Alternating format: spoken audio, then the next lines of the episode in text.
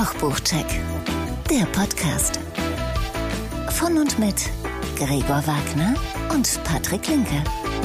Ich fange sofort an. Also wenn die Aufnahme läuft, wenn die, wenn die Regie mir ein Go gibt und ein äh, rotes Licht. Die Aufnahme läuft. Ist das so? Haben wir schon ein rotes Licht hier? ich kann ja erst, kann erst sprechen, wenn ich ein rotes Licht habe. rotes Licht. Kannst du dich noch erinnern? Weißt du, was ich ein, ich habe heute ein Problem mitgebracht, Gregor. Was denn? Kein Problem. ich kann dir hab sagen- Entschuldigung, ich habe gar kein Mikro hier dran. So, jetzt. Jetzt hast du ein Mikro. Ja, ja, ja. Ich habe kein rotes Licht gehabt, wusste gar nicht, wann ich. Also die Regie heutzutage. Ja, ne? wirklich. Ja aber man kriegt ja Personal, kriegt man ja nicht Ja, mehr so viel. das stimmt. Nein, ich habe ein Problem mitgebracht. Und zwar, weißt du noch, wo wir beim Kochkurs waren bei Dieter Müller? Ja. Da hatte der eine riesen Tiefkühlschublade. Ja. Die habe ich ja auch zu Ja, Hause. ja.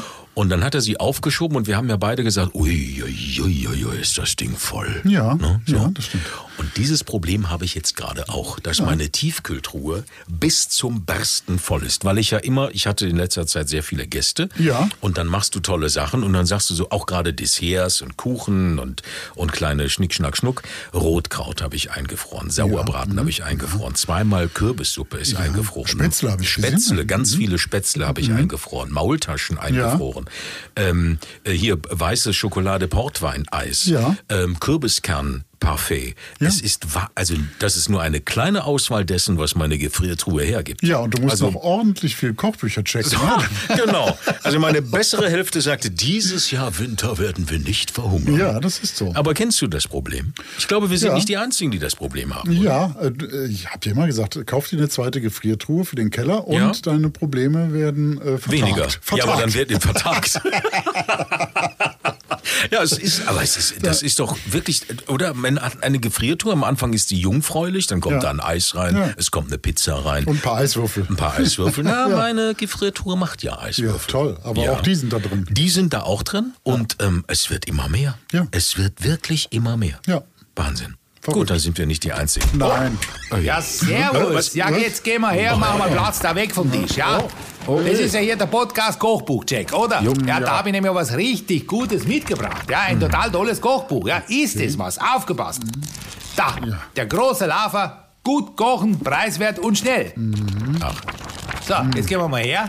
Preiswert kochen muss nämlich nicht teuer sein, ja? Das steckt ja schon im Wort drin, ja? Sage ich euch. Da ist alles drin. Alles aus der Küche, auch vom Boden, schnell und einfach. Da schau her. Zum Beispiel gefüllte Handtuchrouladen, ja? Topflappengulasch, zwei Eier im Müllsack und, hoppla, riecht ein bisschen streng, ist aber noch gut. Schnell, einfach und kostet nichts. Ist es was, hä? Ist es was?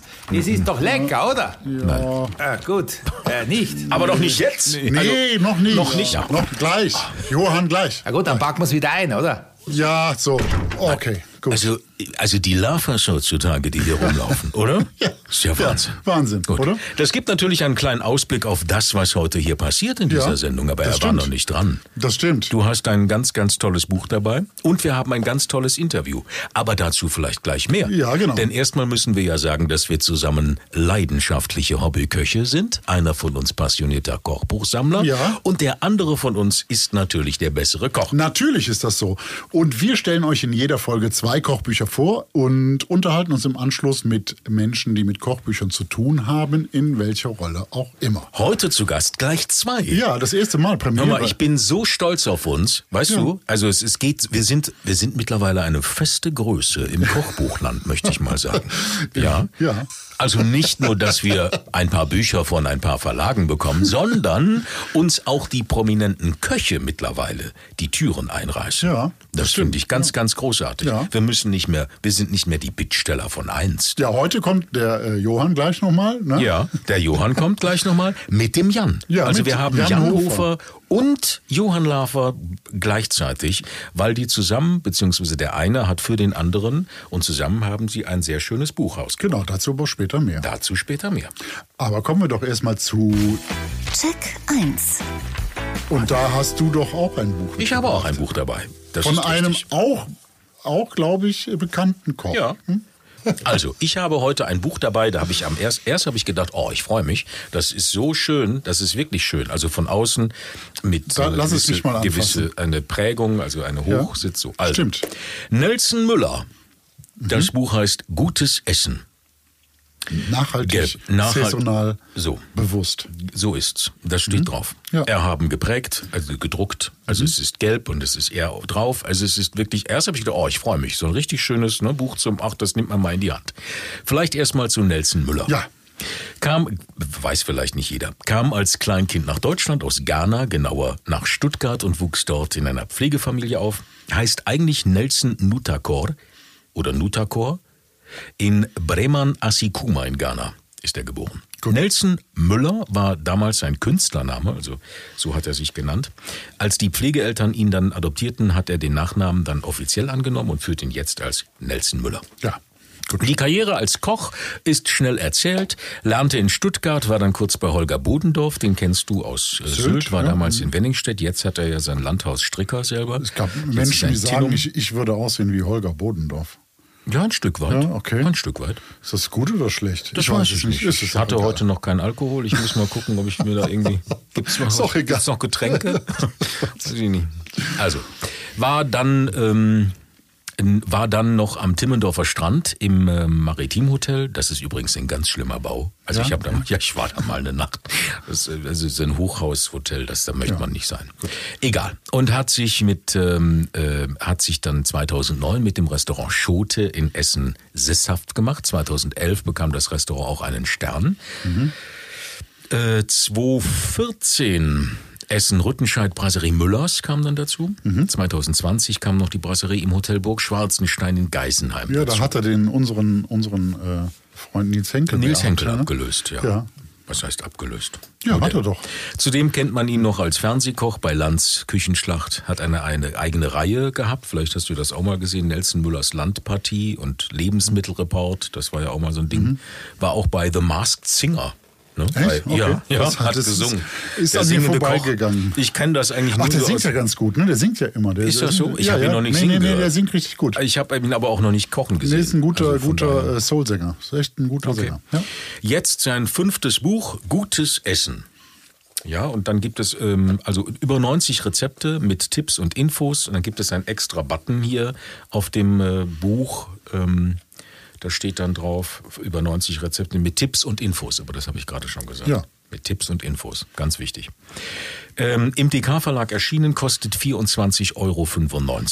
220 Seiten und es wird dich außerordentlich freuen. Auch dieses Buch hat ein Leseband. Und das Juhu. Brüller. Und eines gleich vorweg, es ist auch ein Buch mit viel unsinnigem Bla. Ach, echt? Ja, leider. Okay. Ähm, also im Vorwort und diese Texte und so, da komme ich gleich noch zu. Das ist also viel. Oh, du denkst so, bitte. Was ist denn unsinnig? Na, jetzt komme ich gleich zu. Okay. Ähm, Ich bin gespannt. Wie ein Flitzebogen. Der erste Fehler des Buches, für wie viele Personen wird gekocht, für wie viele Personen sind diese Rezepte rezeptiert, das bleibt offen, steht nirgendwo drin. Ich gehe von vier aus, weil das das Übliche ist, aber es steht nicht drin. Okay. Los geht es im Vorwort, da schreibt er, Zitat, wir alle können sehr viel tun, um jeden Tag wirklich gut zu essen, schreibt er. Dazu soll dieses Buch also einladen mit Ja. Rezepten, die Lust aufs kreative Kochen machen. Ja. Hast du ja immer Lust aufs Ja, ja. es folgen dann Seiten, auf denen das gute Essen erklärt wird. Also Eiweiß, Kohlenhydrate, Fette. Ne? Und ganz Werden wichtig, erklärt. Naja, den, den Lesern. Ja, Das okay. wird erklärt, was gutes Essen ist. Also, dass du also, hier Ballaststoffe sind kein Ballast. Die bösen drei, die großen drei, Eiweiß, Kohlenhydrate, Fett, der Kleinkram, schalala. Okay. Und ganz wichtig, Wasser, Wasser, Wasser. Wir sollen Mhm. also alle 1,5 Liter Wasser trinken jeden Tag.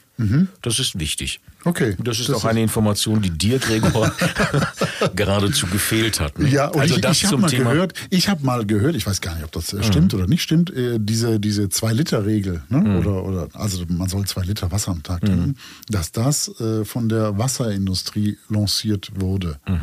So ähnlich wie damals die 7 Grad Regel bei Winterreifen und sowas in der Reifenindustrie. Ich weiß nicht, ob es stimmt oder nicht. Sowas wie die 10.000 Schritte, die man jeden Tag machen soll, das ist ja auch, glaube ich, von irgendeinem, weiß ich nicht, Ja, von was? Ist das nicht von Apple selber oder so? Ich weiß Keine es nicht. Gut. Man soll irgendwie 10.000 Schritte, ich finde das ja auch Quatsch.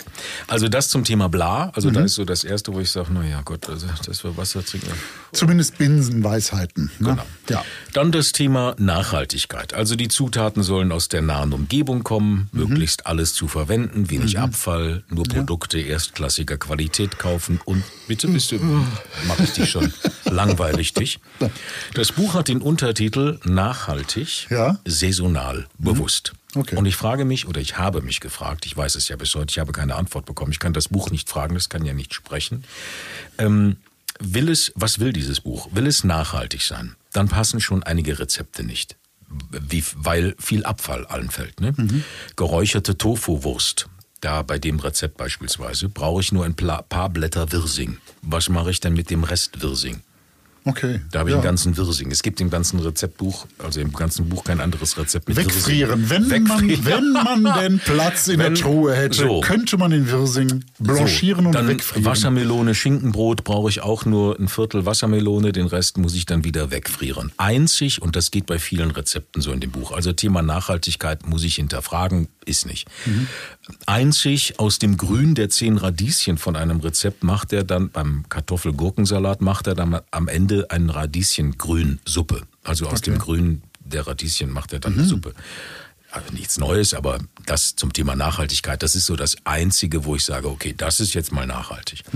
Saisonal, pf, weiß ich auch nicht, da sind so viele, das ist noch nicht mal gegliedert nach Saison. Das Einzige, was ich dann dran finde, ist der Marktkalender. Es Okay. gibt einen Marktkalender, wann ich was bekomme. Ja, gut. Ne, welches Gemüse hat gerade Saison. Okay. Das ist, äh, und bewusst, ich weiß nicht. Dann ist es vegetarisch. Will es das sein? Will es vegan sein? Wegen gesund? Also, äh, das hat sich mir nicht so erschlossen. Es ist ein Potpourri. Aber, aber vegetarisch ist dabei. Es ist viel vegetarisch, Okay, nicht ja, alles. Es ja. ist, manches ist auch vegan, Okay. auch nicht alles. Es ist ein, eine, eine, ein buntes Potpourri ja der gut, das guten haben, Laune. aber, das haben ja viele Bücher. Also Ja. so, mal vegan, mal vegetarisch, mal. Ja, aber ich schreibe ja nachhaltig, saisonal, bewusst. Ne? Ja, aber- Gutes ja, Essen, ja. okay. aber gut. Es ist ein Potpourri der guten Laune von verschiedenen Rezepten und Ja. so wirkt dieses Buch auf mich. Es ist keine klare Linie erkennbar. Es Mhm. ist jetzt nicht so, wo ich sage, ah, es geht in die Richtung oder es geht da und dahin. Das ist es nicht. Jetzt kenne ich die Küche nicht von Nelson Müller, das muss ich dazu sagen. Das, da äh, darf ich mir kein Urlaub, äh, Urteil erlauben. Deswegen weiß ich nicht, ob das vielleicht tatsächlich seine Küche ist.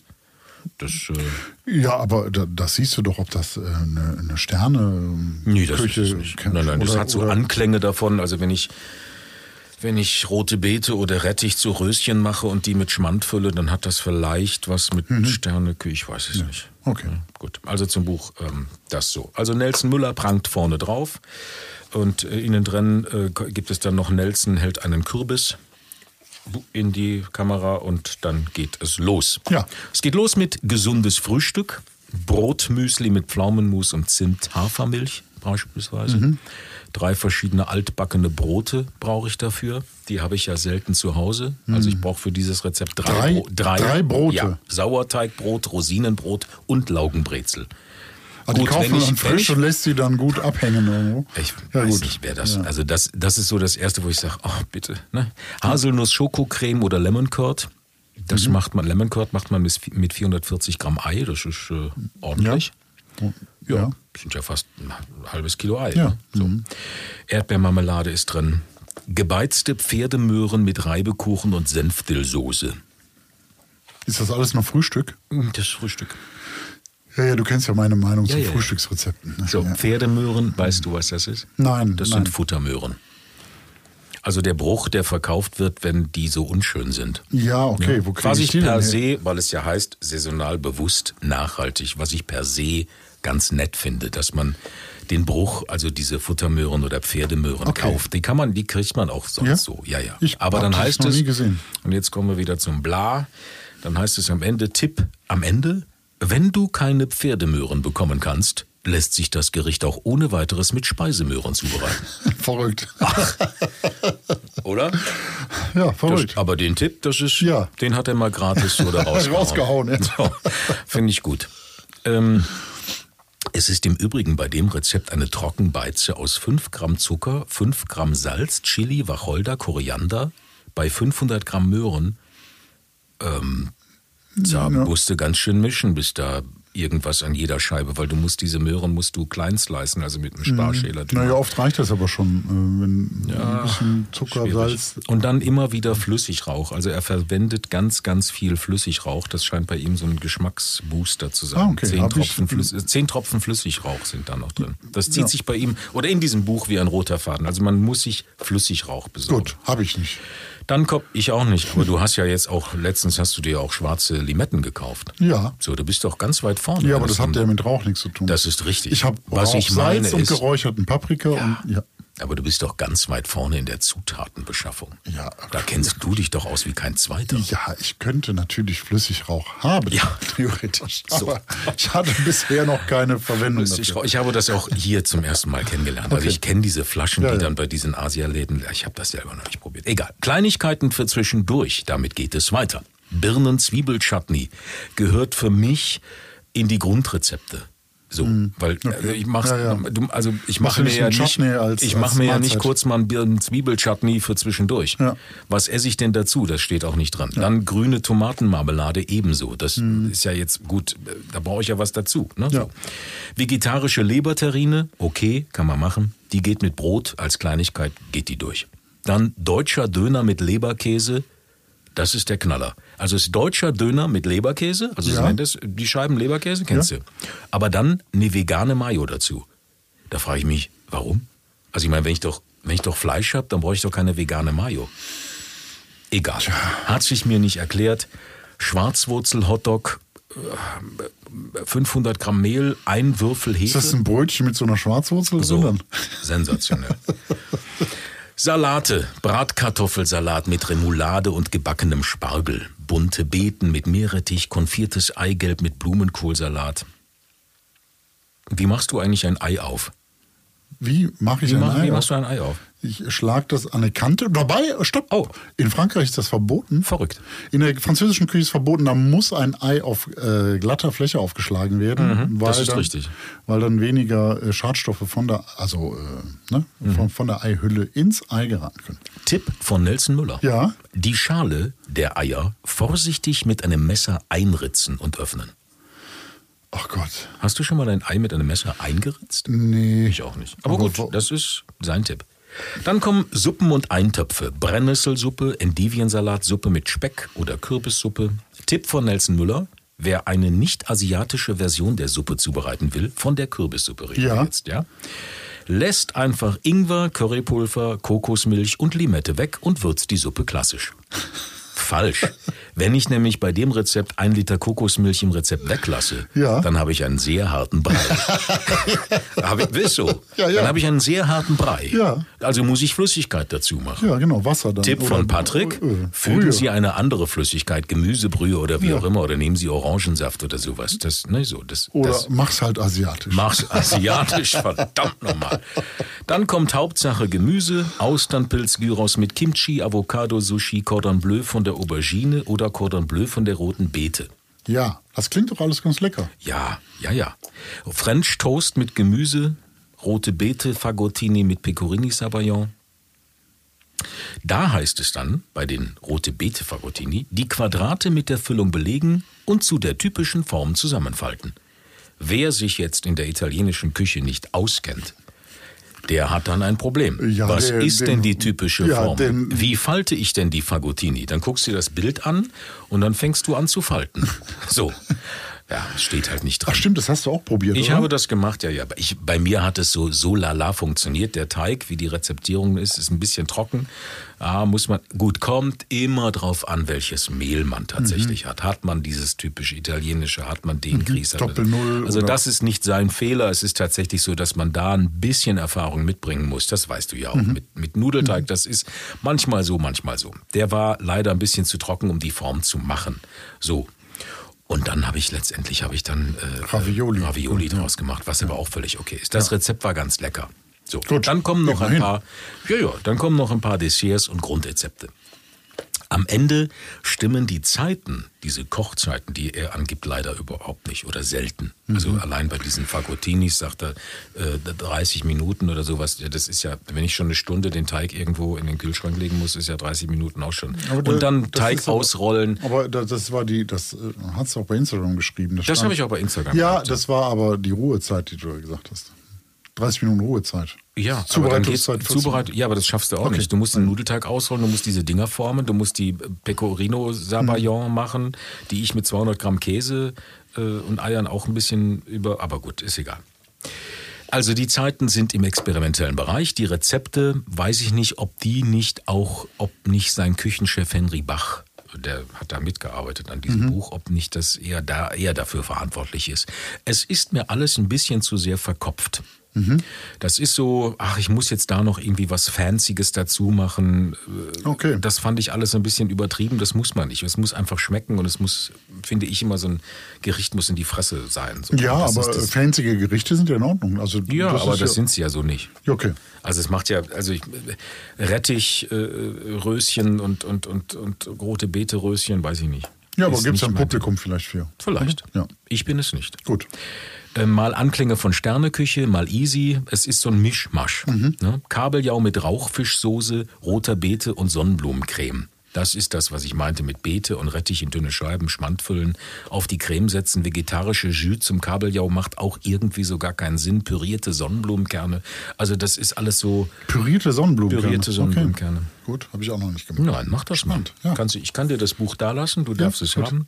Also selbst, ich mache das ja, unsere Kollegen von, darf man sagen Kollegen? Oder unsere Mitbewerber? Ich weiß nicht. Also unsere Kollegen von, ich sage das jetzt, Kaisergranat, das sind ja auch Kochbuchchecker, die schreiben selbst, Zitat, in den Details hat man jedoch bei einigen Rezepten am Ende Fragezeichen. Die hatte ich auch, einige Fragezeichen. Dieses Buch ist kein Buch für mich. Okay. Wir vergeben Kochpots. Null wäre ganz schlimm, zehn wäre sensationell. Ja, und du? Ich gebe diesem Buch, du hast mir am Anfang gesagt, wir gehen nie unter vier. Nee. Ich würde vier machen. Okay. Ja. Ist gut. Ja. So. Also man weiß nie, was passiert, ob wir nicht doch mal unter Ja, vier. Aber natürlich. vier Punkte gebe ich diesem Okay. Buch. Verstehe. Aber dafür hast du ja jetzt Check 2. Ja, Check 2. Check 2. Da nehme ich mir noch mal schnell einen Schluck von diesem köstlichen Wasser. Mm. Nehme eine andere Position ein. Ja. Und würde jetzt sogar noch eine Mannerwaffel nehmen, wenn hier eine Nein, wäre. ist aber nicht. Das, ist äh, schlimme nicht. Nebengeräusche. Oh, okay, okay, okay. Hau raus. Ich habe dabei einen neuen Lava. Nach von ihm, also er hat selber geschätzt, 100 Büchern, wo er Autor oder Co-Autor war. Dies ist jetzt nun aber ein besonderes. Äh, Es ist zu seinem 65. Geburtstag, beziehungsweise auch zum 300. Geburtstag von dem GU-Verlag, wo es erschienen ist. Ähm, das ist seine Lebensgeschichte in Rezepten und Texten, verfasst von Jan Hofer. Den kennen wir auch, das ist ehemals äh, Tagesschausprecher. Jetzt bei RTL direkt. Genau. Jetzt erstmal zum, zum, zum äh, Johann Laffer. Ich weiß nicht, ob es überhaupt jemanden ähm, gibt, der ihn nicht kennt. Er war ja eben schon da bei uns. Ja, das stimmt. Also, Kurz, bis wir ihn wieder rausgeschmissen haben. Ähm, der gehört ja auf jeden Fall neben, ich sag mal, Melzer Schubeck oder so, eine Handvoll anderer äh, medial präsenter Köche, zu den absoluten Medienkoch-Topstars. So sieht es in aus. Deutschland und Österreich und Ja. Schweiz, also deutschsprachigen Raum. Er ist 1957 in äh, Steiermark, Österreich geboren, begann äh, Ausbildung zum Koch. Karriere führte ihn vom Berliner Hotel Schweizer Hof über Le Canal in Hamburg unter Josef Viehhauser. Das ist auch so eine Legende. Ne? Er war dann äh, Chefpatissier im Hotel Schweizer Stuben in Wertheim. 1980 bekam er dort auch die Auszeichnung als bester deutscher Patissier. Weiter ging es als Koch wieder in der Aubergine von Eckhard Witzigmann. Ging nach Paris zu Gaston Lenôtre und wurde 83 Küchenchef im Restaurant Le Val d'Or. Le Val d'Or. Le Val d'Or, ja, was Le ich Val d'Or. Ja, sag Du ich hast doch. das nicht so gesagt, so so. schön französisch. Ja, ich das kann kein. Französisch. Das spricht man Le Val d'Or. Ja. Von seiner späteren Ehefrau Silvia Buchholz in Guldenthal, welches zu der Zeit bereits einen Michelin-Stern hatte. Lava konnte den seinerzeit halten, erhielt einen zweiten Stern, 87, ähm, übernahm das Val d'Or dann auch 1988, zog 94 mit dem Restaurant in die nahegelegene Stromburg und baute die zu einem Hotel und so weiter aus. Ähm, sehr berühmt, äh, weit über Deutschlands Grenzen hinaus. Das ist ne? richtig. Warst du mal da? Nein, Nein. nein, Das du schon, ne? Ich war Ja, da schon, ja. ja, ja. Wir hatten damals äh, einen Ge- Geburtstag gefeiert, äh, der nicht klein war. Okay. Und das war eine ganz große Feier, die ging bis nachts um, äh, morgens, morgens Okay. um fünf. Okay. Ich war Sehr. Sternhagel. Ah, okay. So, gut gelaunt. Gut. Sternhagel gut gelaunt. Gut gelaunt. Gut gelaunt. Nein, sehr, sehr schön. Sehr schön. Ähm, er hat die Stromburg 2019 verlassen. Zählt dazu gleich auch ein bisschen was. Das ist richtig, So, ja. Es steht auch einiges im Buch drin, aber dazu später dann mehr. Hat jetzt eine Kochschule, verkauft Produkte und so weiter und so fort und ist natürlich im TV. Hat schon damit 84 angefangen im Val d'Or und äh, seitdem bekannt durch Elvi Lava, Kerners Köche, Landskocht, Himmel und Erd, Küchenschlacht, Deutschlands bester Bäcker, Lava Lichter lecker und, und, und, und, und. Und So. den Heligourmet. Den Hedigummi. Ja, das ist ja ein. ein, ein, ein das ist Dafür feiere ich ihn jetzt. Ja. Heligummi ist, glaube ich, ein Catering-Service. Dann kann man sich Da eher. kommt hat er einen- mit dem Hubschrauber. Genau, Ja. genau. Und fliegt selber. Er hat einen Pilotenschein und äh, fliegt einen zu einem Eigentlich sehr schönen schade, Ort. dass du noch nie gecatert worden bist von Johann hier Ja. in Köln. Dass Ja, du nicht sagst, Mensch, Johann, Flieg doch mal. Currywurst. ab. Ja, ja. So. So. Neben den ganzen Tätigkeiten, wie ich gerade schon erwähnte, ist er natürlich Autor von wirklich vielen Büchern. das ist absolut richtig. Zu dieser Lebensgeschichte, die jetzt hier nur ganz grob umrissen ist, gibt es da noch einiges zu erzählen. Und das tut dieses Buch, beziehungsweise Jan Hofer. Er ist äh, langjähriger Freund von Johann Lafer. Er ist ja nicht minder bekannt, äh, wie gerade schon gesagt, als äh, Tagesschau-Chefsprecher war er oder aktuell noch äh, Anchorman bei RTL Direkt, der Nachrichtensendung bei RTL. Also jetzt hier auf 190 Seiten das Leben für den guten Geschmack. Das Leben von Johann Lafer mit äh, all den Höhen und Tiefen. Dazu, und äh, so fing es ja an, das, äh, das erzählt er hinterher auch in dem Interview, ähm, haben die erstmal die passenden Rezepte zu den jeweiligen Lebensstationen rausgesucht, die, wie er sagt, die 50 besten seines Lebens seien. Und unterteilt ist diese Retrospektive in Kindheit, Lehrjahre, Wanderjahre, Guldental und Stromburg, TV und Medien, immer wieder was Neues und auf in die Zukunft. Und die Rezepte gehen mit durch die Zeit. Äh, In der Kindheit begleitet durch Opas Rührei, eine Rahmensuppe mit Rührei oder das obligate Wiener Schnitzel und den Apfelstrudel. Dann folgen die Lehrjahre mit, äh, mit einer Kürbissuppe, die ich nicht so ganz verstehe, weil die sehr simpel ist. Aber na gut. Naja, Kürbissuppe ist Kürbissuppe. Wie viele Kürbissuppenrezepte hast du denn schon gesehen? Also ich meine, da kannst du keinen mehr raushauen, oder? Nee. Aber ich hätte auch eine von Nelson Müller. Wir können ja gleich mal daneben halten, vergleichen. Aber gibt es irgendeine Kürbissuppe, die du noch nicht gegessen hast? Also ich meine, Keine Ahnung. Das ist aber immer, es gibt hier mit Orangensaft, dann gibt es die mit, mit kokos Ja. und dann gibt es die einfache hier so, die Lava macht. Also Ja, was mit will man denn Sahne da, und- so, ja, was will man denn da noch? Äh, Ja, äh, egal. Also sehr, sehr schlicht. Eine Kürbissuppe, dann gibt es einen Saftgulasch oder äh, seine berühmte Malakoff-Torte.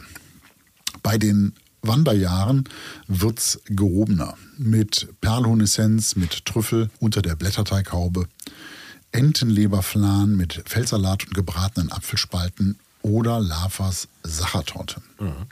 die habe ich gemacht. Ja, 2.0. ja, Die steht ganz hinten im Buch. Ja. Sensationell. Ist ein bisschen aufwendig. Ja. Braucht man ein bisschen Zeit. Äh, braucht auch die passende Form. Ähm, gut. Sehr gut. das Und mit diesem, diesem Fruchtspiegel oben Fruchtspiegel drauf, oben drüber, ja. Mhm. Also praktisch, äh, wie sagt man so schön, eine dekonstruierte Version. Wobei Ja. das ist ja nicht, ist ja letztendlich auch ein Tortenstück, aber es Ja. ist andersrum gedacht. Okay. Ja, sehr lecker. Gut, gut, gut. Ne, noch eine Schippe drauf gibt es in Kapitel 4, Guldental und Stromburg. Da gibt es dann ein Kalbsbries-Parfait in Madeira-Gelee-Mantel mit glasiertem Kalbsbries. Ähm, Singapur-Nudeln mit gebackenen Wontans. Diese Asiennummer hat, hat er ja sowieso relativ früh für sich entdeckt. Ne? Das war ja auch äh, seinerzeit voraus. Ne? Vor Das ist dem, richtig, Vor ja. dem großen Asia-Trend, weißt du noch, in den 80ern hat er schon irgendwie Ja. die asiatische Fahne hochgehalten. Es gibt Edelfisch, äh, Edelfischröllchen und Knuspergarnelen in Thaisud, Hummerravioli mit Austernsoße. Dann mindestens ein Gang zurück, TV und Medien. Da gibt es dann eine Currywurst Laola, gegrilltes Hähnchen auf der hoffentlich geöffneten Bierdose. Dazu erzählt er auch was. Das sind so, das sind so Eventgerichte. Ne? Das war mal so ein, so ein Live-Grill-Event, was er gemacht hat. Hm, Das ist das Rezept dazu. Es gibt einen Haselnussschmarren mit Preiselbeeren oder Crêpe Suzette. Sensationell. Das Macht ist man lecker, viel ne? zu selten. Ja, das ist lecker. Ne? Absolut. Das ist sowieso dieses ins- Dessert, du, du kriegst in so vielen Läden so schäbige Desserts und Crêpe Suzette ist so in die Fresse. Ja. Das ist so lecker. Ja. Das muss natürlich am Platz flambiert werden. Da brauchst du natürlich auch Personal, Kellner, die das können. Ja. Ja gut, aber das fängt ja schon an beim Tranchieren. Ne? Das kriegen ja manche auch nicht hin. Ich erinnere mich damals, wo wir in einem Hotel waren, da haben wir gegessen ähm, diese Rindernummer, dieses Rinderding, wie heißt das denn? Wenn du so ein ganzes Rinderfilet irgendwie bekommst, das ist, nennt sich dann irgendwie Chateaubriand. Chateaubriand.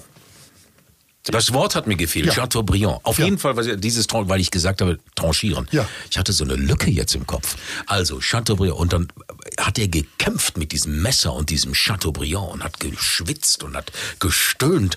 Und da habe ich gedacht, boah, also, was, es geht doch nur um ein Stück Fleisch. Ja, geh mal beiseite, ich mach Geh dir mal das. beiseite, geh mal ein Stück weg. So, und, und das Gleiche hatte ich dann, wo es dann ein paar Tage später waren wir dann da und dann gab es so ein, so, ein, so, ein, so, ein, so ein Perlhuhn oder so ein, so ein Hühnchen, ich weiß nicht, oder Schwarzhuhn oder was Ja. das, das sollte da stehen. Hab ich gesagt, um Gottes Willen, das arme Tier muss ja nicht nochmal sterben. nein. Furchtbar. Ja. So, und deswegen, also, aber Crêpe Suzette. Ja, ja. Ja, genau. Also, ähm, es bleibt dann bodenständig mit den Kapiteln immer wieder was Neues und auf in die Zukunft. Da gibt es dann Tafelspitzsülze mit Schnittlauch, äh, gebratenen Steinbutt mit Spargel, Morcheln und Beurre Blanc. Lecker. Natürlich schon, ja, Ja. ein bisschen gehobener, teures, teures Essen. Ne? Ja, sicher. Steinbutt, Trifft ja Morcheln, keinen Beurre Arm hier, ja. oder? So.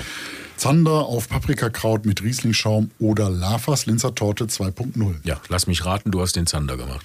Ja, den Zander habe ich gemacht. Ja, super. Ja. Ja, Ja. habe ich so Paprikakraut, so habe ich auch noch nie gemacht. Mhm. Da werden Paprikas entsaftet ne? und das, ähm, das Sauerkraut, das steht da nicht Mhm. Hast drin. du einen Entsafter? Nee, Max, Mixer. Es wird Ah. gemixt und dann Ah, Mixen ist ja nichts Entsaften, ne? Nee, Also gibt es da kleine, feine Unterschiede. ist da tatsächlich? Nein. Mhm. Doch. Wenn es komplett äh, mixt und dann durch ein Passiertuch, Mhm. naja. Gut. Du erzählst Quatsch schon. Na, was will man von einem passionierten Kochbuchsammler auch Ja, anderes das ist erwarten? absolut richtig. absolut richtig. Teilweise sind ja die Rezepte herrlich aus der Zeit gefallen. Also wie die Sülze und die Blätterteighauben und Mousse au Chocolat und Buttercremetorten. Aber das, wie ich finde, auf eine sehr schöne, wohlige Art. Ne? Der, ähm und was die Lavas Rezepte seit jeher haben, sie funktionieren verlässlich. Ne? Die funktionieren Das ist alle in der Tat hundertprozentig. Ja. Ja. Und die haben alle eine Besonderheit, an der man Lavas Akribie und, und Know-how bemerkt. ne? Also die haben alle irgendwie einen besonderen Mhm. Das hat Kniff. mich auch immer wieder beeindruckt. Also, das ist ein Buch nicht nur für Fans. Die äh, Rezepte sind jetzt natürlich ein bisschen ungewöhnlich kuratiert. Also das ist von der, von der super simplen Kürbissuppe hin zu Rehrücken mit Pistazienkruste, Selleriecreme und eingelegten Sauerkirschen. Das ist eine, eine große Range vom, vom Können. Ähm, das ist schon ein großer Spagat. Aber das macht hier natürlich autobiografisch absolut Sinn. So. Und es ist machbar, ne? Ja. Ja. ja, ja, das ist alles machbar. Der Look des Buches ist äh, sehr wertig und klar. Das äh, Cover ist, obwohl da mal wieder der, der Koch selber drauf ist, was ich ja meistens nicht so richtig schön finde. Hier finde ich es gelungen. Das ist alles sehr stilvoll in dunklen, edlen Farben. Schwarz, Gold, Blau. Im Buch, neben den Originalaufnahmen diverser Lebensstationen, sind die, die Food-Fotos im Buch, die sind auch ganz toll. Die sind ähm, dunkel, warm, heimlich und sehr edel in Szene gesetzt. Von Markus Bassler, heißt Mhm. es, nennt sich selber The Foot Eye und hat auch schon öfter mit Lava zusammengearbeitet, hat auch eine ganz tolle Internetseite, tolle Fotos. Mhm. Gut. Und die sind deswegen so gut, weil der Lava ja passion, der sammelt ja alles. Ne? Wusstest du das? Mhm. Ja, ja, ja. Lava sammelt sich tot irgendwann und hat tatsächlich aus vielen seiner Lebensstationen und aus seinen Restaurants und Restaurantbesuchen immer irgendwelche Sachen, ja, man darf sagen, auch mal so mitgehen lassen. Ja, oder das- lacht er ja selber drüber? Ja, das, ist- das, äh, das ist. Oder hat sie geschenkt bekommen oder so. Also, jetzt voll, dünnes Eis. ja, muss man Herr aufpassen. Kollege, aber, dünnes Eis. Ja, aber da sind der Johann und ich sind ja so. Guck mal, ich mach die klar. Finger. Ja, also, ja, wir sind klar. ja so. Aber der hat auch tatsächlich für diese Fotos hier dieses Originalgeschirr aus seinen, aus seinen Lagern rausgeholt. So, das ne? meine ich doch. Ja, altes Familiengeschirr. Man und könnte so. meinen, das sind Fotos von damals, aber die sind neu entstanden. Ja, Ne? man Mit- sieht schon, dass das neue Fotos Deko- sind, aber das ist alles sehr authentisch, das Genau. ist toll, äh, toll gemacht. Ne? Den Teigschaber mag ich sehr, Ja. der da drin ist. Nee, nee, das, das- Mhm. ist schon, das ist schon großes Kino. Das macht schon sehr viel Spaß. Und ja, weil, weil du gesagt hast, die funktionieren die Rezepte ja und das seit Jahren mit einer unfassbaren Stringenz ne, in allen seinen Kochbüchern. Das geht. Also Mhm. das sich Geheimnis durch. dazu verrät er auch gleich im Interview. Ja. Noch hier zum Look. Das ist ein ziemlich großes Schriftbild, was aber sehr, äh, das ist ein sehr angenehmes, aufgeräumtes Layout, sehr gut zu lesen. Äh, Es ist ein tolles Papier auch. Es ist ein mattes, schweres Papier. Es sind so ähm, dezente grafische Elemente drin, so ein Kochlöffel immer wieder. So, es ist ein tolles, äh, toller Look, äh, gut designt. Mm, Da sind ja auch diese Geburtstagsbücher von GU, die sind ja alle sehr, sehr stilvoll gestaltet. Gefällt mir. Grüße gehen raus an den GU-Verlag. Ja. ja, muss man ja auch mal sagen. Ja, So. von mir aus. Ja. Also, schöne Rezepte als reines Kochbuch, vielleicht ein paar wenige, wie gesagt, 50 Stück. Und äh, als Biografie jetzt textlich vielleicht ein bisschen knapp gehalten, da, da bleibt es ähm, aufgrund der geringen Seitenzahl, bleibt es ein bisschen an der Oberfläche. Also es geht nie so richtig in die Tiefe. Ich glaube, da äh, gibt es mehr Anekdoten, gäbe es eigentlich mehr zu erzählen und mehr zu berichten. Aber so ist der Rahmen halt dieses Buches. Es ist halt so halb, halb. Gut, mehr zu erzählen gibt's ja gleich im Interview. Ja, das stimmt. So.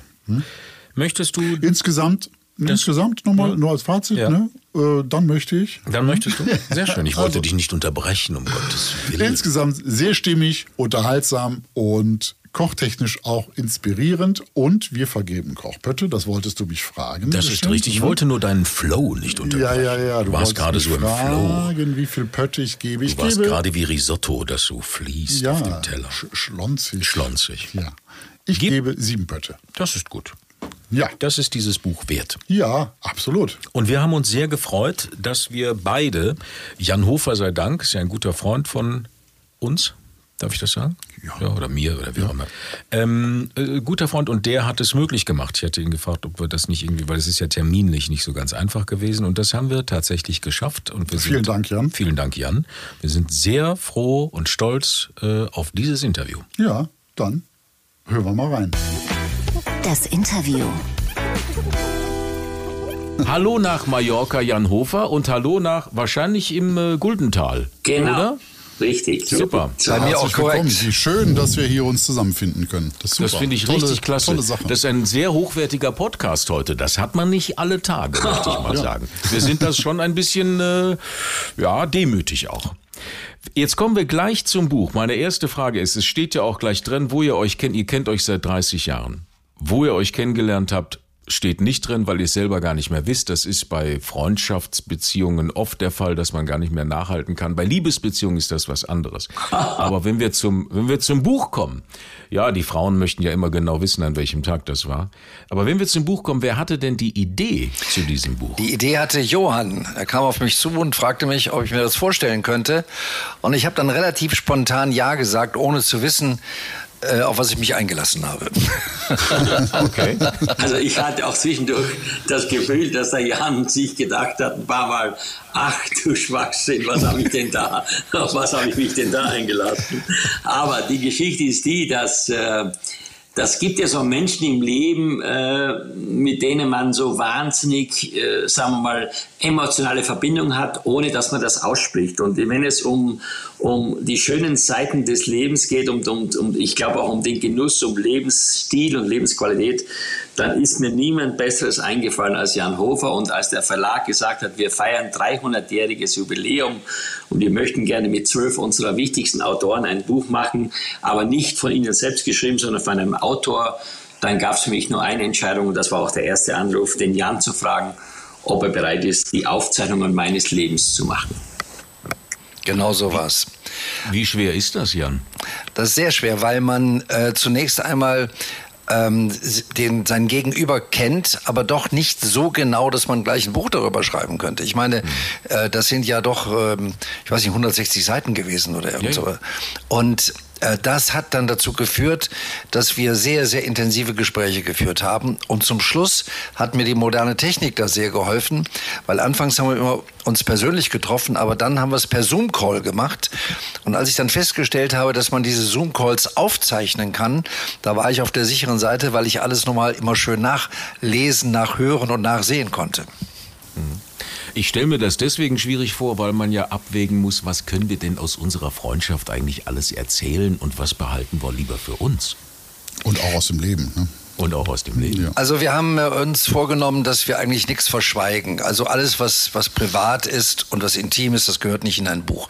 Aber alles, was öffentlich war, gehört durchaus da rein und ich glaube, das haben wir auch genauso gemacht.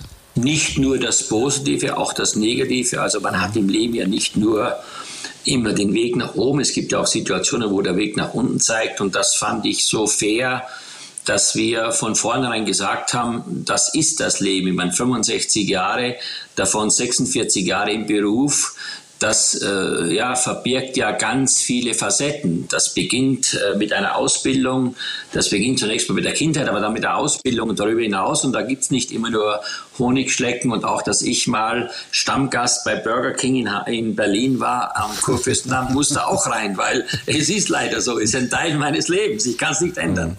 Ja.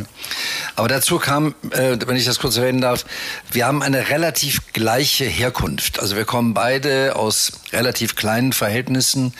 Ähm, wir, uns ist nicht an der Wiege gesungen worden, dass wir irgendwann mal äh, an der Spitze dessen sind, was wir heute machen, sondern wir haben uns das alles beide wirklich erarbeiten müssen, erkämpfen müssen und das schweißt dann auch ein bisschen zusammen. Jetzt kommen aus Wesel auch nicht so viele berühmte Menschen. Ne? Auch doch eine ganze Menge. Herr Duden zum Beispiel, also ja. derjenige, der die deutsche Sprache erwundert. Mir fiel, mir fiel nur eine Porno-Queen ein. Als ja, aber, aber ja, Dolly Buster. Dessen, dessen, dessen, Dolly Buster. Ja, dessen Ehemann mit mir zur Schule ging gemeinsam. Let's Dance war ja da auch mal. Ne? Ja, und aber es kommt auch Dieter Nuhr. Also wir wollen ja jetzt nicht ja. nur auf dem Niveau bleiben. Nein, um Gottes Willen. Aber wenn wir es von, wenn wir es gerade vom Leben haben, dass das Leben in diesem Buch stattfindet, Johann. Ähm, ja. Jetzt ist der Titel des Buches Ein Leben für den guten Geschmack. Untertitel erzählt von Jan Hofer, aber ein Leben, das hört sich so, das hört sich A nach Retrospektive an, was es ja auch ist zum Teil, also ja. immer ein wenig angerissen. Aber es hört sich auch ein Stück weit endlich an für mich auf den ersten Blick, wo man sagt, Mensch, ist das, ist das jetzt, ähm, ist das dem Alter geschuldet? Ist man jetzt altersmilde? Hat man jetzt eine Altersgelassenheit? Kommt man jetzt langsam zur Ruhe? Also, wenn man in, in dieser Berufsbranche, wie vorhin schon kurz erwähnt, 46 Jahre tätig ist, dann geht das ja nicht spurlos an einem vorüber. Das ist ja ein sehr zeitintensiver Job, der auch äh, wenig Freizeit in sich birgt oder die Freizeit wird dann von uns mit Inhalt bespielt im Beruf, wenn die anderen frei haben. Also das ist schon ein, ein, ein sehr aufwendiger Job. Es gibt sicher auch viele andere, aber in, speziell bei mir war das so, ich habe mir persönlich nichts geschenkt, weil ich mein Hotel, Restaurant, das alles beginnt ja mit dem Frühstück und endet mit nachts an der Bar. Das ist ja nicht so spurlos äh, an mir vorbeigegangen. Da bin ich ja ganz ehrlich, meine Arthrose und auch noch ein paar andere Wehwehchen sind nicht vom Himmel gefallen, sondern ich weiß schon, woher das kommt. Und deswegen habe ich gesagt, ich möchte gerne einmal eine Zusammenfassung machen und das Schöne dabei war, dass immer wenn ich mit dem Jan mich getroffen habe oder wenn wir gesprochen haben, ähm, wir eigentlich, obwohl wir komplett unterschiedliche Berufe haben, auch ein kleines Resümee auf beiden Seiten gezogen haben. Es ist so schön, dass der Inhalt dieses Buches wirklich äh, sehr viele Parallelen auch zu seinem Leben bietet. Aber auf die Kernfrage nochmal zurückzukommen, bei ihm ist es ja so, dass er äh, nach wie vor eine tolle Bühne gefunden hat und sie auch braucht. Bei mir ist es so, dass ich meine Bühne in der Gastronomie äh, verlassen habe und deswegen auch verlassen habe, weil ich zurzeit auch für diese Branche keine guten Perspektiven sehe. Es ist einfach ganz schwer, genug Personal zu finden. Es ist eine enorme Preissteigerung. Es ist sehr, sehr aufwendig heute. Und ich muss sagen, Vielleicht war es auch so ein bisschen äh, ja, Glück, Glück kann man auch sagen, den richtigen Zeitpunkt erwischt zu haben, um A, ein Resümee zu ziehen und B, natürlich auch unter Anführungszeichen, äh, sich diesen Problem, Problemen nicht mehr auszusetzen. Wohin geht dann denn jetzt deine kulinarische Reise weiterhin? Wohin die jetzt geht, die geht dahin, dass ich heute zum einen natürlich nach wie vor gerne mich mit diesem Beruf beschäftige, indem ich äh, Kochkurse in Guldendal mache, indem ich für die Singapore Airlines die Menüs kreiere für First und Business Class, indem ich für die, eine Altenheimgruppe, äh, für die Bewohner jeden Tag ein Vitalmenü kreiere und was nach meinen Vorstellungen umgesetzt wird. Aber es ist eben so, der Zwang, der Zwang dessen, der damals da war, der vorgegeben wurde, ist heute nicht mehr da. Ich meine, man muss sich mal vorstellen, man liegt im Bett und dann ruft jemand an um halb acht Uhr morgens der Gast hat sich gerade beschwert, dass die Frühstücksbrötchen so hart sind. Ja? Und nachts um halb zwei kommt der Anruf, äh, wir sitzen hier noch zwei Leute an der Bar, die wollen nicht gehen, was soll ich jetzt machen? Also ich übertreibe jetzt ein bisschen, aber mhm. bitte nicht falsch verstehen, es ist für mich so ein geiles Gefühl, abends nach Hause zu gehen um sieben oder um acht und dann noch den Jan bei den Nachrichten zuzuschauen. Das konnte ich ja früher nicht, das tut mir leid. Ja, das war früher ja. einfach ein artfremdes Thema. Das ist so ein, ein für mich ein, ein Gefühl, was für andere normal ist, ist plötzlich für mich jetzt eingetroffen und das möchte ich auch nicht mehr aufgeben. Und ich muss auch sagen, ich könnte es auch nicht mehr. Diesen Druck, diesen Anspruch umzusetzen, das wäre mir jetzt einfach zu viel.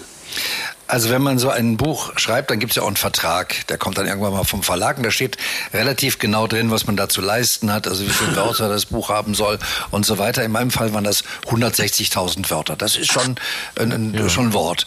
Schon also ich habe dann auch brav, äh, ich glaube 145.000 erreicht. Dann habe ich die Segel gestrichen. Aber dann passierte eben Folgendes, dass der Verlag gesagt hat, oh Gott, das ist ja viel zu viel. Das schaffen wir ja alles überhaupt nicht. Und dann haben die natürlich auch gekürzt. Und leider für meine Begriffe haben Sie an einer Stelle gekürzt, die ich als außerordentlich wichtig empfunden habe, wo es nämlich um die Zukunft gegangen ist. Mhm. Also die Visionen, die Johann hat in der Zukunft, wie man mit Lebensmitteln umgeht, ähm, was mit dieser Fusion-Küche passiert und solche Dinge, äh, das ist leider ein bisschen zu kurz gekommen am Ende dann. Also es ist eher Retrospektive als ja. Vorausschau. Da würde ich gleich drauf eingehen wollen näher. Ähm, aber Jan, würdest du das auch so sehen? Du hast ja im Dezember dann auch die Krawatte abgelegt und hast dann keine Tagesschau mehr gemacht. War das für dich auch befreiend? Ja, diese Krawatte war nur ein Symbol. Also ich finde Krawatte tragen eigentlich gar nicht so schlecht, weil das ein hübsches Schmuckstück eigentlich ist. Also es war wirklich nur ein Symbol für mich, dass ich gesagt habe, ich bin jetzt nicht mehr unter dem Zwang, Dinge zu tun, die ich zwar gerne gemacht habe, die ich eben tun musste. Und ich sitze jetzt hier im T-Shirt und ich hätte vielleicht vor zwei Jahren hier mit der Krawatte gesessen. Mhm. Wenn wir, wenn wir von Zwang, bei Zwang jetzt mal kurz bleiben ähm, und ich mir das Buch angucke, es geht von der Kindheit, Lehrjahre, Wanderjahre, dann kommt ein Kapitel Guldenthal und Stromburg. Das ist die Sterneküche, Waldor. Dann kommt mhm. TV Medien, immer wieder was Neues, ab in die Zukunft. Also gerade diese, diese ziselierte, aufwendige Sterneküche, hat nicht in diesem, also in diesem Buch nicht die Gewichtung wie viele andere Gerichte. Ähm, ist das so, dass man da, ähm, Johann, gerade auf die Sterneküche, weil wir es ja eben also von Produkten hat, mit, mit gemischten Gefühlen guckt, dass man sagt, ach, da bin ich eigentlich ganz froh drum, dass ich das nicht mehr machen muss? Also für mich gab es ein paar Momente, die äh, mir gesagt haben, wenn man auch das Buch liest, willst du das oder bist du das? Und da war eine Situation, die äh, zuletzt da war, natürlich der Entwicklungsstand in dem Sternebereich hat sich ja enorm verändert ja. und ich sah dann eines Tages bei mir in der Küche, wie jemand aus Streichholzstäbchen so einen Kranz gebastelt hat äh, man muss sich vorstellen, die Tellergröße, dann hat man so Streichholzstäbchen zusammengebunden in, zu einem Ring und dann sind so alle zwei Zentimeter ein Stäbchen rausgestanden und dann hat man dieses, diesen Ring in, in den Creme Fraiche getaucht und hat auf dem Teller dann quasi 20 Punkte gehabt.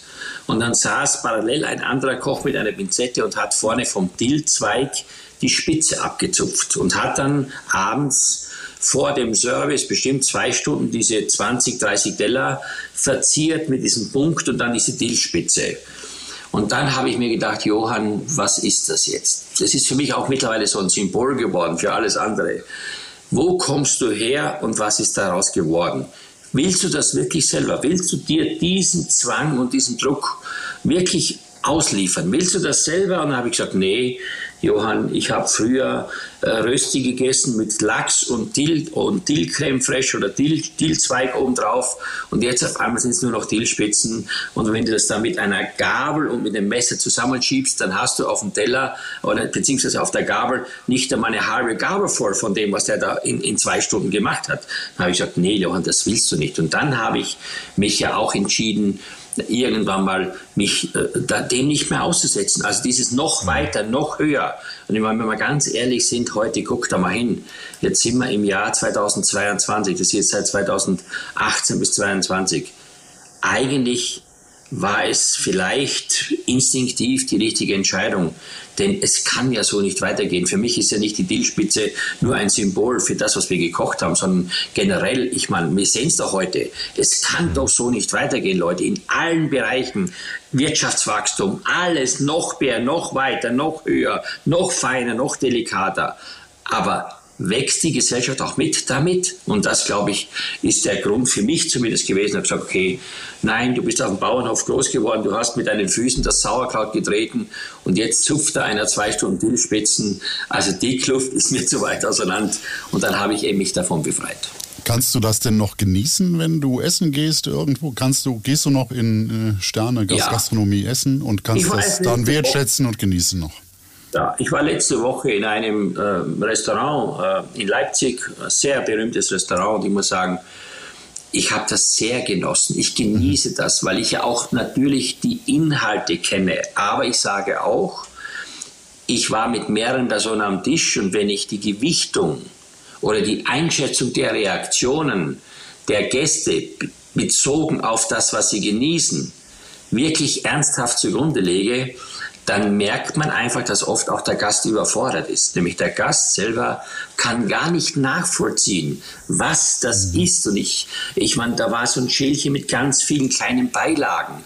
Dann erzählt natürlich der Kellner in Yuzu Vinaigrette marinierte Variationen vom Blumenkohl das und das. Aber ich meine, da fängt ja schon mal an, wer weiß denn, was Yuzu ist. Und da geht es ja los, wenn man das alles in einem Schälchen hat, kann man diese Nuancen auch wirklich gustatorisch wahrnehmen, kann man sagen, das ist wirklich nach dem schmeckt es so.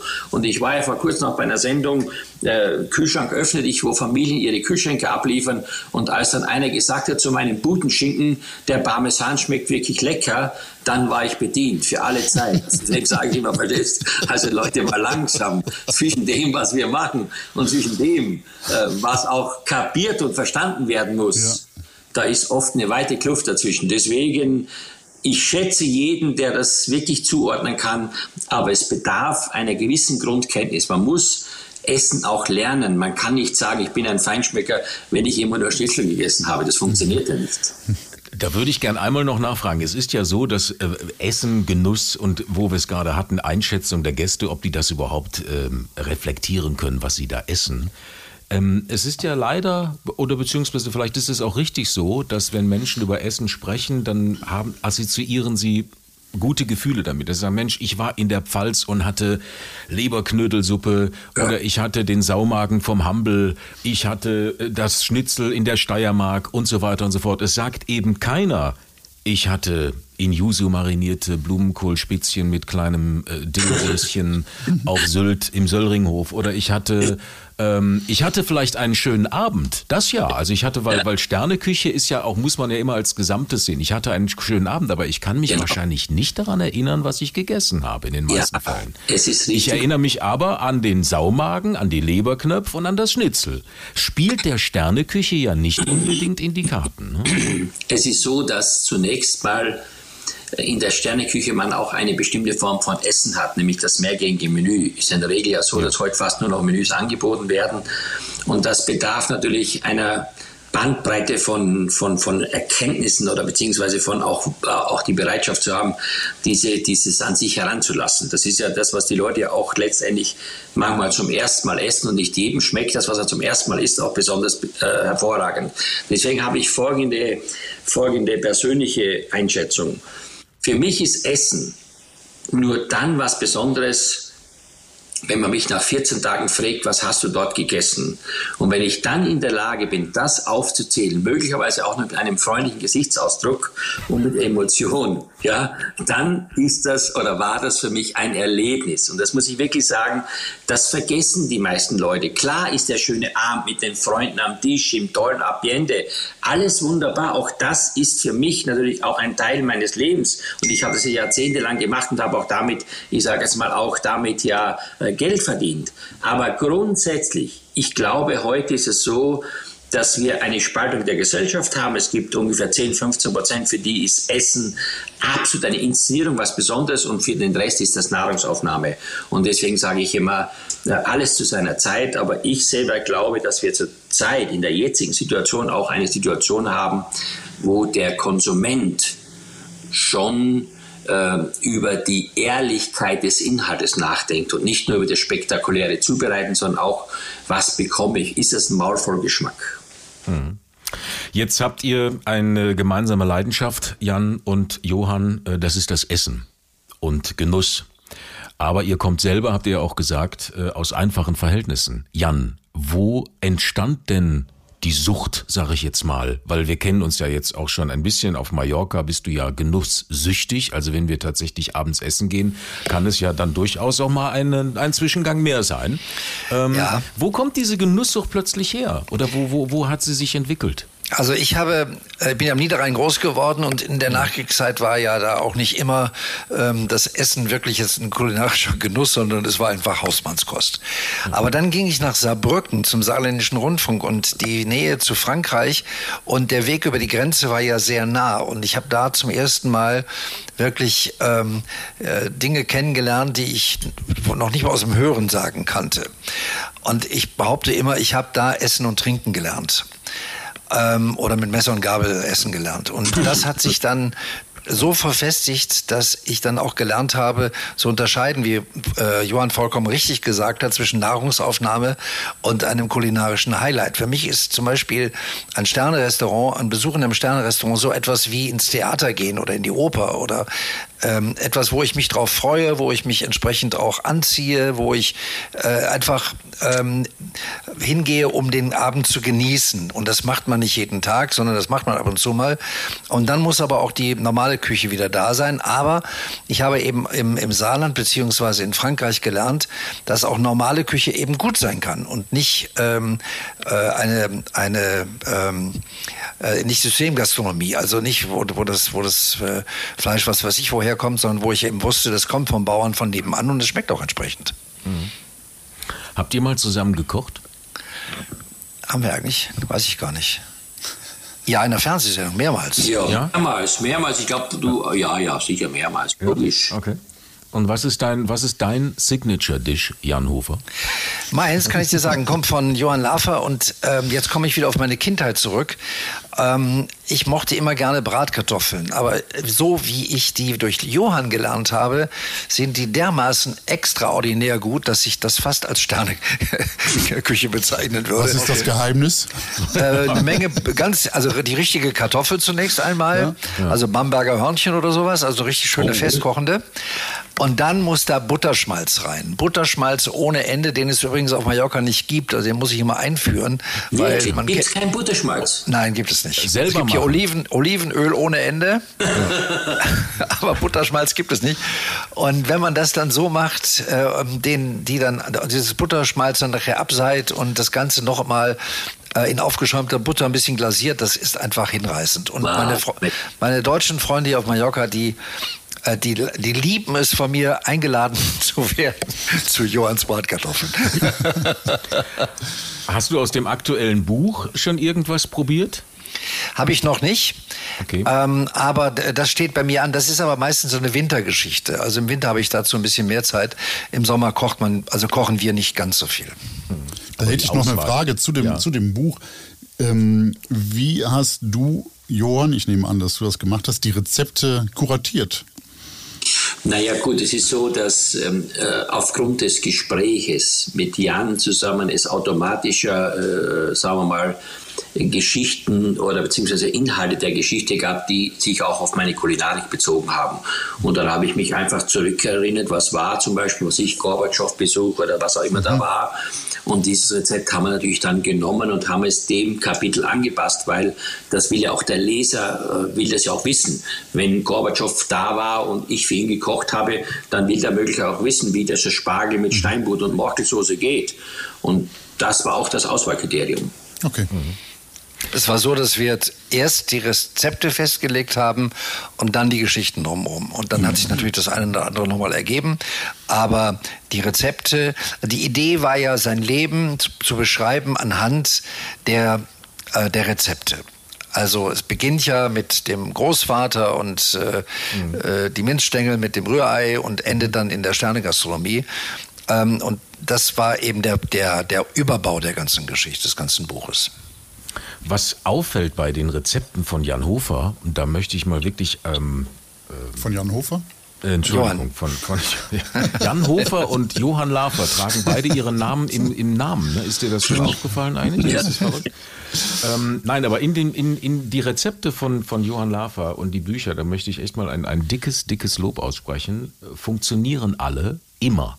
Und egal und sind von einer unfassbaren Kraft. Egal, ob wir jetzt von der große Lava, was es damals gab, oder auch das Anti-Entzündungsbuch, äh, die, die Mehr sagt ja, oder die Geschichte sagt ja, das ist entstanden wegen der, wegen der Arthrose. Auch diese Rezepte sind sensationell von der, von der Fülle her und weil es auch funktioniert. Auch in diesem Buch ist es so, wir fangen zwar jetzt erst an, daraus zu kochen, das ist bei uns ja... Gestern Abend Zander auf Paprikakraut gemacht. So. Und war gut, Paprika, Ja, war sehr gut. Ja. Sehr, sehr gut. Ähm, sind das alles, sind das alles deine Rezepte oder ist das das Team, was so unfassbar gut funktioniert im Hintergrund? Nee, das sind die Rezepte, die in meinem Kopf entstanden sind durch eine Vorgabe. Also Beispiel, äh, ich sage jetzt mal, äh, nehmen wir mal das Beispiel wie der Gorbatschow, der kommt im Mai zu Besuch nach Rheinland-Pfalz Spargelhochburg, klar, hier wächst kein Steinbutt, aber Spargel war natürlich die Vorgabe. Und was best, passt besser zu einem Spargelgericht wie ein schönes Stück Fisch und eine sehr, sehr schöne Soße?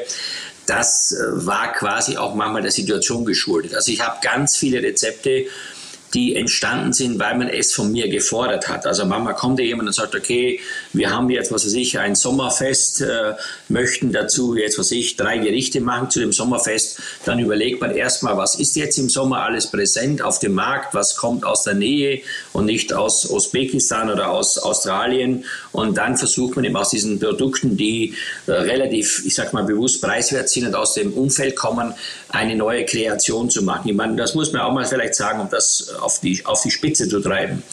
Wir beschäftigen uns jetzt seit 1980 mit der wirklich gehobenen Küche. Witzig mal angefangen. Und wenn wir heute eine Umfrage machen würden in der Fußgängerzone, welches Gericht aus der Neuzeit von den vielen, vielen Köchen, die sich damit beschäftigt haben, ist bei dir hängen geblieben, dann würde ich sagen, fällt den Leuten wahrscheinlich ein Mousse Chocolat, Crème Brûlée, Tiramisu, weil es da mal eine Radio- oder Fernsehwerbung gab. Aber von den richtigen Gerichten, so im Allgemeinen, wie Trüffelsuppe à la Barbecue oder Sommersoufflé à la Heberlin, das ist noch lange nicht so etabliert wie das, was wir Jahrzehnte zuvor mit dem Schnitzel, mit dem Sauerbraten, mit all dem, äh, was sich da etabliert hat. Und daran sieht man, dass das, was wir geschaffen haben in diesen 40, 50 Jahren, ist eigentlich noch gar nichts, weil es hat sich in der Gesellschaft in keiner Form so etabliert, dass es selbstverständlich ist. Aber wenn ihr Johann mal wirklich zum Strahlen bringen wollt, dann müsst ihr ihn nach seinen Süßspeisen fragen. ich wollte gerade fragen, wann er das letzte Mal seine Macht.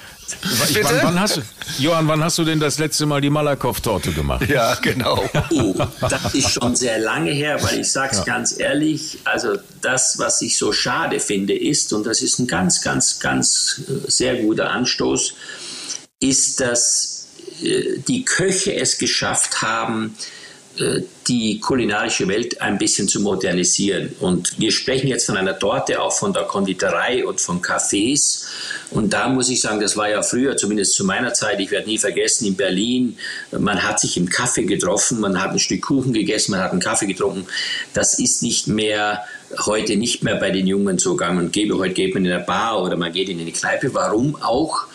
Weil es diese Berufssparte Konditorei und darüber hinaus auch das, was damit zu tun hat, es nicht geschafft hat, das zu modernisieren. Ich bin ganz ehrlich, wenn ich meine Malakoff-Torte nehme, äh, da musst du schon vorher so drei, vier Bäume umgeschnitten haben, damit diese Malakoff-Torte auch dementsprechend verarbeitet werden kann. Es ist was ganz Besonderes, klar. Ich meine, Torte mit Buttercreme ja. mögen wir alle, aber es ist halt so ein bisschen, ich sag mal, ein bisschen nicht mehr das, was man sich heute unter einer modernen, leichteren Küche vorstellt oder Patisserie vorstellt.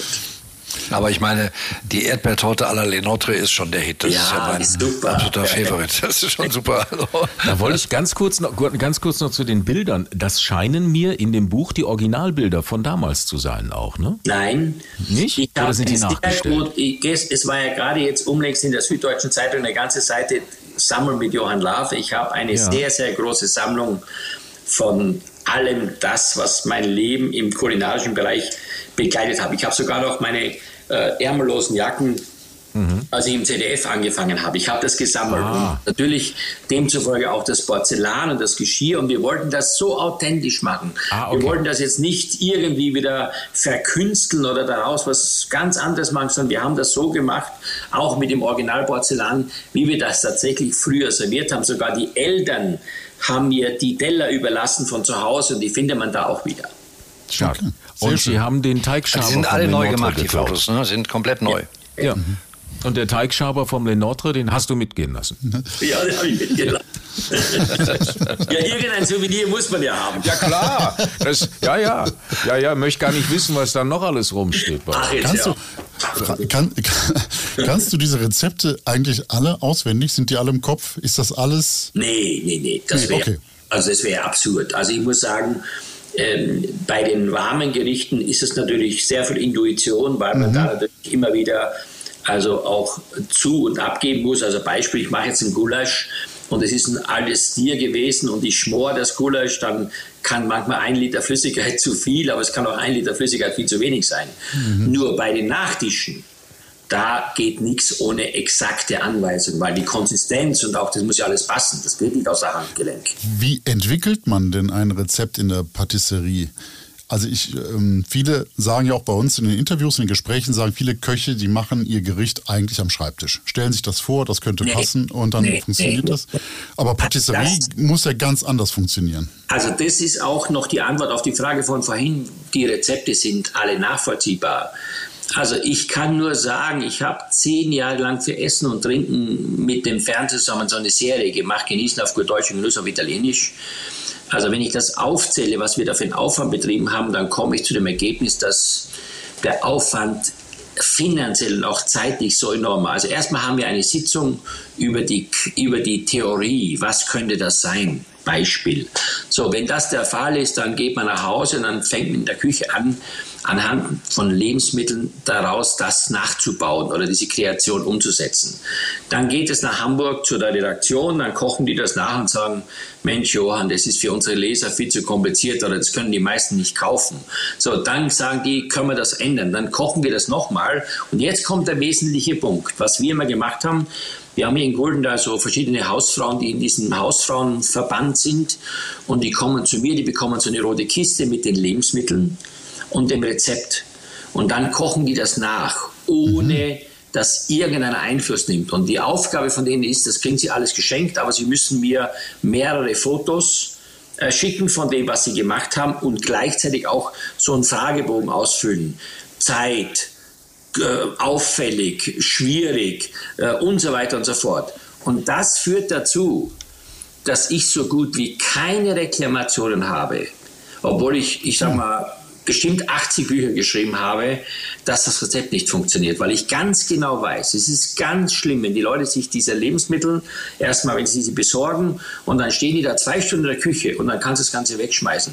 Ich meine, das wäre das schlechteste Marketing überhaupt, das man sich vorstellen kann. Ganz im Gegenteil. Also ich bin da sehr penibel und ich muss auch sagen, ich habe gestern so einen Online-Kochkurs gehabt und dann habe ich mir gedacht, wer schreibt denn so ein Schwachsinnsrezept mit 150 Gramm Zucker aber manchmal muss man es auch richtig lesen. Ich habe es dann verstanden, dass es ja sechs Blätterteigplatten waren und dann ist auch der Zucker in der Menge okay.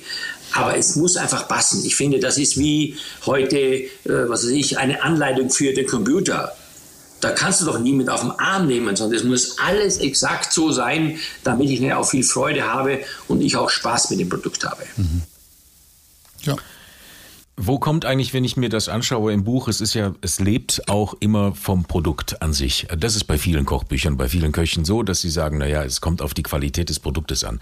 Bei Johann Lafer habe ich immer das Gefühl, er hat auch einen wahnsinnigen Respekt vor den Produkten.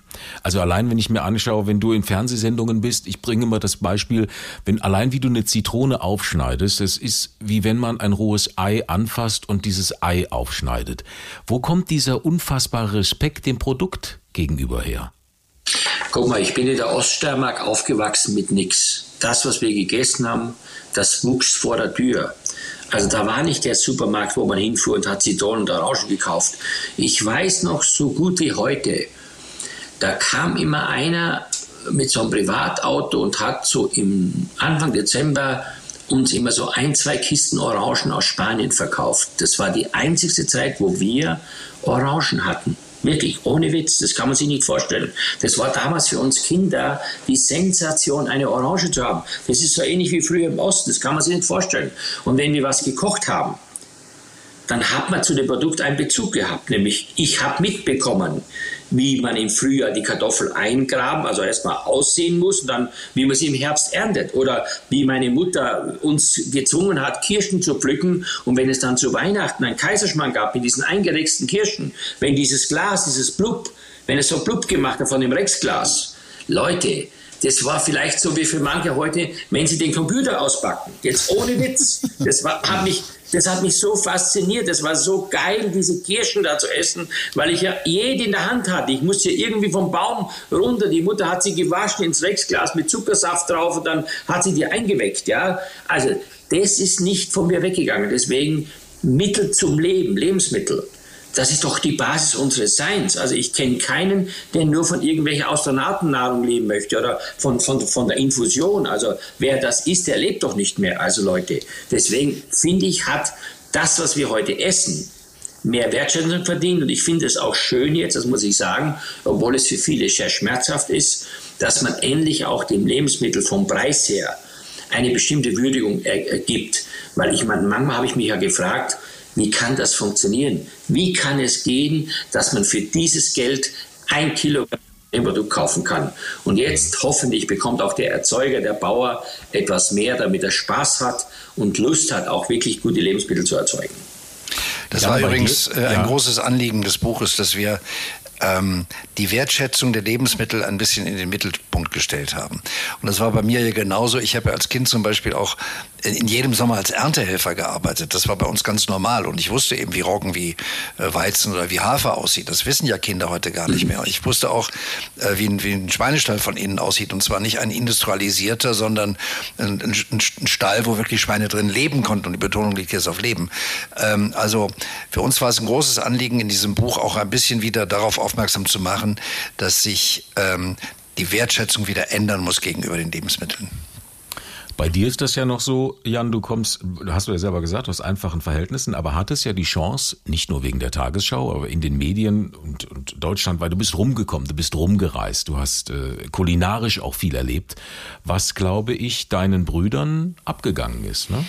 Ja, das kann man wohl sagen. Die sind alle drei. Wobei einer ist Koch, aber der äh, ist, sagen wir mal, ist kein Sternekoch geworden. Der hat äh, immer gut gekocht, aber eben auch so mehr äh, Hausmachergerichte, auch in dem Restaurant, wo er da gearbeitet hat. Die anderen beiden sind auch, die sind sehr bodenständig geblieben, die sind halt am Niederrhein verhaftet und sind nie aus der, aus der Ecke rausgekommen.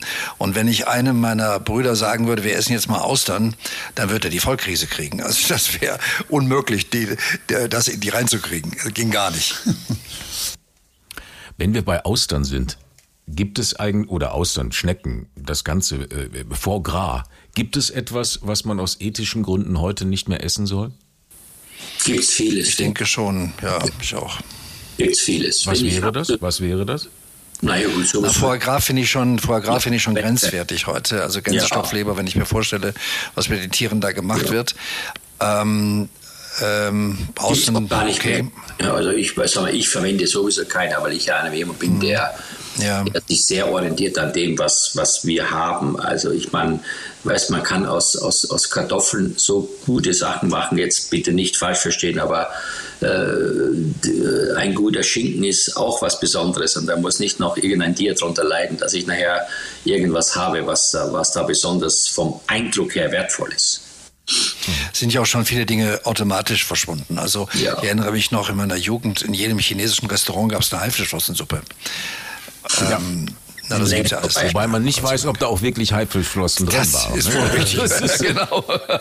Wie die Schildkrötensuppe auch. Schildkröten, Ja, genau, ja, ja, Ob da immer Schildkröten drin sind, weiß ich nicht. Ja. Gibt es denn etwas, was ihr äh, gerne esst, ähm, aber euren Freunden verheimlicht? Johann, bei dir hatten wir gerade schon den Burger King. Gibt es das heute immer noch? Also ich esse sehr, sehr gerne sowas wie Blut und Leberwurst, Himmel und Erde, Okay. finde ich so geil. Wenn ich heute essen Aber gehe, das ist ja, das ist ja nichts, was man verheimlichen müsste. nee, Doch, Himmel und Erd, das ist etwas, äh, da habe ich meine, da kann ich meine Freunde mit jagen. Die kennen das halt nicht und die können auch nicht einschätzen, wie unglaublich lecker das ist, weil Himmel und Erd gehört auch zu meinen Top Favorites, also absolut. Aber wenn ich dann von der Blutwurst rede, dann, dann kriegen die alle die Vollkrise, ja. Kochst du noch aus, äh, kochst du aus Kochbüchern, Jan? Ja, absolut. Ähm, ja, aber ich, ich kann ja eigentlich nicht kochen. Ah ja. Ich, ich kann ja eigentlich nicht kochen. Ich habe das ja nie gelernt. Ich, äh, ich brauche das und ich brauche auch eine genaue Anleitung. Und dann hat mir auch Johann mal vor ein paar Jahren sehr geholfen, indem er mir einen Küchenhelfer anempfohlen hat, der fast alles automatisch macht. Das ist schon toll. Dann gebe ich die Frage gleich weiter an, an den Johann. Ähm, Kochbücher ist ja dein Thema. Ich weiß gar nicht, weißt du eigentlich, wie viele Kochbücher du mittlerweile veröffentlicht hast? Also ich weiß noch, Um, wo ich um die damals... im- 100 habe ich letztens Oder? gelesen, Ja. ähm, als, als Autor oder Co-Autor. war Ja, sensationell, wenn du Nur, damals ins Hotel reingelaufen bist. Stapel der dann- Bücher schlichtet, also wenn man so, es gibt auch ein Foto davon, wenn man, das, wenn man diese Bücher alle übereinander legt, dann ist diese, ich bin 1,83 groß, also der Stapel ist größer oder höher als meine Körpermaße. Daran sieht man, dass es schon einige sind. Ich habe sie jetzt nicht im Detail gezählt, aber es sind auf jeden Fall einige und ich muss sagen, ähm, es freut mich so sehr, weil diese Bücher würden ja nicht entstehen, wenn nicht es auch Interessenten gäbe, die sich dafür interessieren. Und deswegen bin ich so glücklich, dass man mir die Möglichkeit gibt von Seiten des Publikums, dass ich immer wieder eine Chance habe, ein neues Buch zu machen. Und es hat sich auch in den letzten 30 Jahren sehr, sehr vieles gewandelt und verändert und die Technik ist anders geworden. Und deswegen bin ich sehr glücklich, dass diese Bücher auch nach wie vor funktionieren. Gibt es eigentlich Zutaten, die du hast, Johann? Gibt es was? Ja, ich hatte mal eine Freundin im Sauerland, bei der gab es immer Matjes oder so Fisch, so Schollen und Seezungen. Da musste man jede einzelne Gräte ablutschen, weil die so penibel war beim Essen. Äh, da da habe ich mittlerweile Probleme. Also Matjes kann ich gar nicht mehr essen. Dann war ich mal in Japan fürs ZDF und da gab es immer nur rohes Zeug. Da sind mir dann irgendwann die Fischflossen da aus den Ohren gewachsen. Ja. Und was ich damals nicht essen konnte, war diese Seeigelzungen da, diese, diese Korei da. Da gab es so ganze Schälchen voll von diesen Seeigelzungen. Also es war für mich, oh, das kann ich gar nicht essen. Aber wie gesagt, das ist halt so. Damit finde ich mich jetzt ab und dann sage ich einfach, wenn ich essen gehe, bitte keine Seeigelzungen, falls irgendwo sowas auf der Karte steht und schon gar kein Mattes. Also ich kann nur sagen, ähm, ich, was ich nicht essen kann, ist komischerweise Curry. Ich krieg davon bei Currywurst kriege ich sofort Schluck auf. Also das, das Gewürzcurry. Das Gewürzcurry. Okay. Mhm. Und wenn ich hier nach Hause gehe, komme ich an einem indischen Restaurant, so einem Tandoori-Laden vorbei, der dermaßen intensiv nach Curry riecht, dass ich immer schon den Schritt ein bisschen schneller mache, damit ich keinen Schluck aufkriege. Also das ist immer ganz schrecklich. Spielt dem Johann nicht in die Karten, wo wir damals Geburtstag gefeiert haben, da auf der, auf der Stromburg, da gab es abends oder nachts gab es immer die Currywurst, ne? Ja, gut, das ist ja so heute. Das sieht man ja auch. Ich habe da ganz andere Erfahrungen auch zu dem Thema Ball des Sports. Die Leute essen zuerst bei Käfer ein Drei-Gänge-Menü, dann essen sie bei mir in der Genießer-Lounge nochmal sechs, sieben Gerichte und dann ab, ab 24 Uhr gibt es Currywurst und dann siehst du hier ungefähr 200 Meter in Dreierreihen stehen die Leute da und dann schreien Leute aus der vierten Reihe, Johann, schmeiß mal eine Currywurst drüber. Da denke ich mir, bitte, was, was? Jetzt haben wir viel gegessen, und jetzt kommt die Currywurst. Aber es ist, muss man ganz ehrlich sagen, das ist auch was, was ich wirklich genial finde. Also jetzt, abgesehen davon, dass der Jan damit nicht zurechtkommt, aus bestimmten Gründen, aber eine wirklich gute, aus Kalbfleisch gemachte Currywurst mit einer schönen Soße und ein, eine gute Currymischung, ist ja kein Gewürz, sondern eine Mischung, das finde ich auch ich selber, muss ich echt sagen, so wenn man abends was getrunken hat und dann kriegt man wieder Hunger, dann finde ich das als eine der gelungensten Kreationen wirklich. Und das, das kann ich auch nachvollziehen, weil ich es selber sehr gerne esse. Nicht umsonst ein Klassiker. Ja, ja. gibt es auch ich, im Buch, Seite 131. Currywurst Laola. Mhm, genau. Ja. Mit Wiener sieht Würstchen. Ein bisschen, ne? Sieht ein bisschen komisch aus, aber mhm. das nee, kann man machen. Das habe ich damals bei Stefan Raab gemacht. Das ging damals um die Weltmeisterschaft. Genau, da haben wir dann die Currywurst Laola erfunden. War die Laola-Welle mit der Wurst dazwischen. Genau. Sensationell. Ähm, ich glaube, wir kommen allmählich zum Schluss, ne? Ja, das ist richtig. Weil ich muss nämlich heute Nachmittag fange ich nämlich an, auch aus dem Buch zu kochen. Lavas Linzertorte 2.0 habe ich mir oh, vorgenommen. Sehr schön. Es ist, ja, es ist ja Feiertag. Es kommen vielleicht Gäste vorbei, die möchte man überraschen. Und die Lava. Muss ich irgendwas beachten, Johann? Nee, nee, nee. Also das ist wirklich, das gibt es ja, dieses Rezept gibt es bei der Singapore Airlines in der First Class. Das ist wirklich ein super Rezept. Das ist also so, dass die Linsertorte, die ja normalerweise aus Mürbteig besteht, mit Haselnüssen und so weiter, relativ trocken ist. Und ich habe mir überlegt, einfach diese Geschmackskomponenten und die Zutaten anders zusammenzusetzen, zu neu zu interpretieren.